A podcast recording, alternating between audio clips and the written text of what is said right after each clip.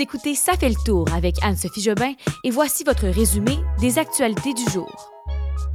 Le prix du lait n'augmentera pas tout de suite. Les productions de films recommenceront à Montréal dès le début de 2024 et le taux de mortalité chez les patients atteints du cancer du poumon au Canada est en baisse. Bon vendredi tout le monde, vendredi on est de bonne humeur, on veut des bonnes nouvelles. C'est pourquoi euh, cette semaine, pour une deuxième fois, on vous présente l'épisode du vendredi, euh, les bonnes nouvelles de la semaine. Donc des nouvelles qui ont marqué l'actualité, mais qui font sourire et qui nous donnent de l'espoir sur la vie. Parce que des fois, bon, je veux pas, on écoute les nouvelles et on a l'impression que beaucoup de choses vont mal dans le monde. Donc je consacre l'épisode du vendredi pour vous partager des bonnes nouvelles. J'en ai cinq pour vous. Et sans plus tarder, allons-y avec la première. Alors, on a appris cette semaine, mise à jour économique, il y a eu beaucoup, beaucoup de mécontents, hein, de gens qui trouvaient que la mise à jour économique du Québec n'était pas parfaite, mais d'autres qui ont été quand même soulagés de voir qu'il y avait beaucoup d'argent dans cette mise à jour économique pour la crise du logement. Alors, c'est Éric Girard qui a déposé ça.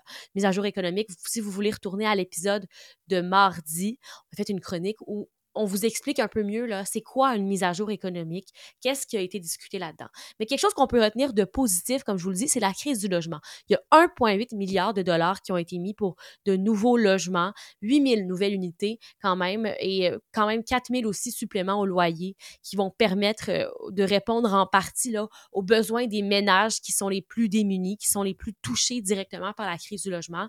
Donc, c'est un niveau d'effort important, mais qui va devoir être maintenu parce que c'est un bel effort mais il faut que ça continue et qu'on en fasse plus parce que ben, vous devez le voir dans votre entourage vous-même, les gens euh, ben, ont de la misère à se loger à un prix abordable. Il y a une histoire qui est sortie dans la presse hier, justement, une femme, Anne-Marie Jobin, 45 ans. Anne-Marie Jobin ne fait pas partie de ma famille, là, mais un superbe article de la presse que j'ai mis en description, que je vous conseille d'aller lire, où on parle de cette femme qui est paralysée là, de la taille jusqu'aux orteils depuis sa naissance. Et déjà que sa vie est très difficile, elle a appris en avril dernier que son loyer passait de 830 dollars par mois à 1080 par mois histoire difficile pour elle. Je, vous invite à aller lire ça, mais c'est une des histoires de la crise du logement qui nous fait réaliser qu'on a besoin d'aide. Prix du lait. Euh, inflation, on parle juste depuis des semaines, des mois de l'épicerie qui est trop chère. Et eh bien, on a eu une bonne nouvelle cette semaine. On a appris que les producteurs laitiers ont demandé un report de la hausse du prix du lait pour nous donner un petit répit à nous, consommateurs de lait, euh, lait de vache, là, si vous êtes des buveurs de lait d'avoine, mais ça ne vous touche pas, mais quand même, parce que plusieurs produits qui sont dérivés du lait. Donc, euh, on le sait, il y a eu plusieurs hausse successive du prix du lait dans les derniers mois. Un expert que j'ai entendu à TVA Nouvelle disait que les produits laitiers, là, depuis février 2022, ont eu des augmentations de plus ou moins 10% quand même. Alors, ça devait avoir lieu le 1er février 2024, cette augmentation-là. On parlait d'une augmentation de 1,77% euh, et ça a été reporté au 1er mai 2024. Donc, ça nous donne un petit répit pour le moment.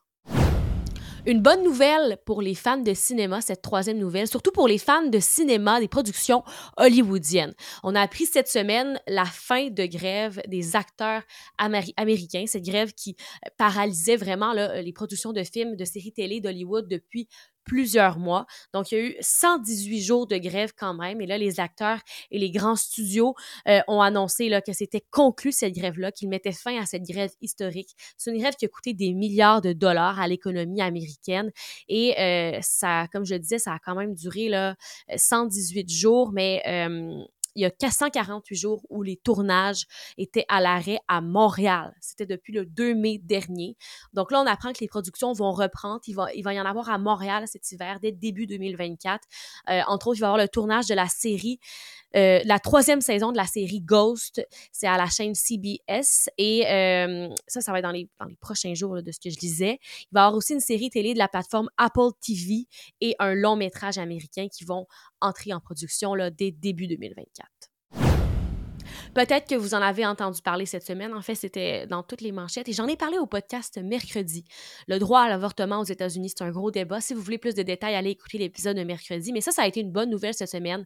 Euh, c'est les, partisans du droit à l'avortement qui ont remporté leur bataille en Ohio à 56% Donc, euh, c'est un référendum qui vise à inscrire ce droit-là dans la constitution de l'État. On sait que c'est le parti républicain qui domine dans cet État-là. Donc, ça inquiète s'inquiétait un peu à savoir est-ce que le droit à l'avortement sera banni en Ohio, mais c'était une bonne nouvelle là-dessus. Euh, les électeurs américains ont défendu le droit à l'avortement pour toute personne en Ohio. Euh, ils ne seront donc pas punis s'ils vont se faire avorter. Ils n'auront pas besoin de changer d'état, de voyager pour pouvoir se faire avorter. surtout que là, c'était en bas de six semaines. Des fois, tu ne sais même pas que tu es enceinte à six semaines. Donc, c'était un gros débat qu'ils ont emporté. C'est une bonne nouvelle pour la santé des Canadiens qu'on a apprise cette semaine. C'est à propos du cancer du poumon. Euh, cancer du poumon, c'est l'un des plus grands tueurs hein, au pays, surtout parce que les générations, ben, nos grands-parents surtout, peut-être vos parents, ont fumé plus jeunes. Et euh, aujourd'hui, ben, ça a des répercussions sur leur santé. Euh, c'est un taux de mortalité du cancer du poumon qui a chuté au Canada. On parle de 3,8 chaque année depuis 2015. C'est des données qui ont été dévoilées cette semaine par la Société canadienne du cancer. Alors, euh, il n'y a aucun autre cancer en ce moment au pays qui montre une telle régression. Donc, aucun cancer où les chiffres descendent aussi rapidement. On parle d'une baisse là, de près de 50% en 1965 à 11,6 aujourd'hui au Canada quand on parle du taux de tabagisme. Donc, 50% des gens qui fumaient en 1965 et à peine 11,6% aujourd'hui au Canada. Donc, il y a aussi des avancées médicales qui expliquent ce chiffre-là, mais les gens qui fument de moins en moins la cigarette. Par contre, il y a l'autre débat de la cigarette électronique, la vape. Ça, il faut faire attention. Et voilà, c'est tout pour aujourd'hui. C'est tout pour cette semaine. Merci d'avoir été là. Si vous avez apprécié le format vidéo TikTok, on pourrait le refaire. Vous me direz ce que vous en pensez en commentaire.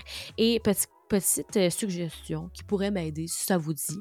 Si vous allez sur Spotify ou Apple Podcast, vous pouvez soit laisser un commentaire sur Apple Podcast pour dire si vous appréciez le balado ou vous pouvez nous laisser des étoiles sur Spotify. Comme ça, ça nous montre euh, ben, qu'il y a un engagement et que les gens apprécient ou pas. Vous avez le droit de mettre pas beaucoup d'étoiles, mais si vous avez des commentaires, n'hésitez pas à nous écrire. Je vous souhaite une bonne fin de semaine et on se revoit lundi prochain. Bye bye!